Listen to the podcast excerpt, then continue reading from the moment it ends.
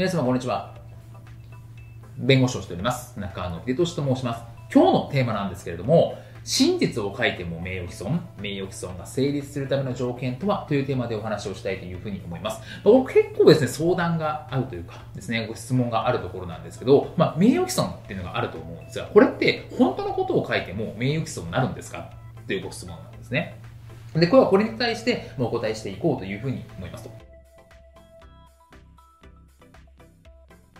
で、結論から言うとですね、真実のことを書いても名誉毀損になります。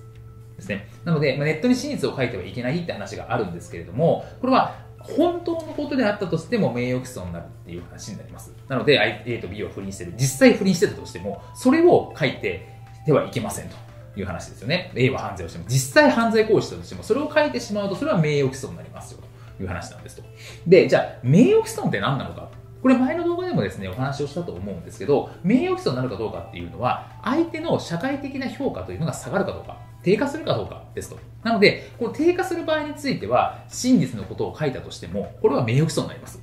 なので不倫してる、犯罪してる、みたいな。それは、いや、本当だと、あいつはこんなことしてるんだと言ったとしても、それは名誉毀損になりますよ、という話になります。で、ただし、という話なんですね。これは原則論こうですという話なんですけれども、名誉毀損にならない場合があります。で、これは法律で決められてるんですけども、それは何かという話なんですが、この3要件ですね。その事実に公共性があって、明かす行為、晒す行為っていうんですかね、書き込む行為も含めてですけど、これが公益目的での行為であって、その情報の内容が真実であって、真実と信じるに足りる相当な理由があるかですね。つまり、公共の目的、公益性があって、それが真実の内容であれば、これは名誉毀損には当たらない。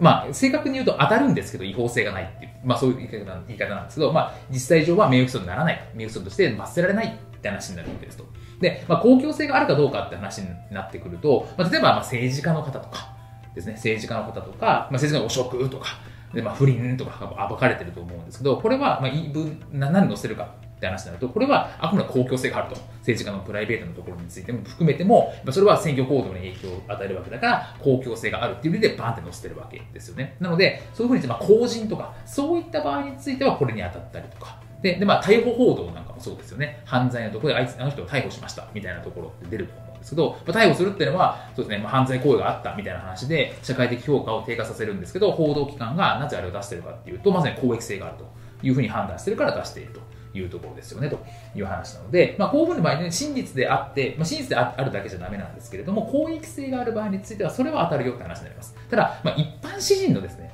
例えば不倫してるとか、あいつはバカだとかですね、えーあいつは犯罪してるみたいな、そういったものについては、真実だけでもですね、名誉毀損にならないっていうわけではないよと。あくまで公益性でもがなきゃダメなんだよっていう話になります。なので、原則的には真実を書いたとしても名誉毀損になります。社会的評価が低下すれば。なんですが、こういった場合については名誉毀損にならないっていう部分もあったりするので、そこはま注意が必要かなというふうに思います。本日も動画をご覧いただきましてありがとうございました。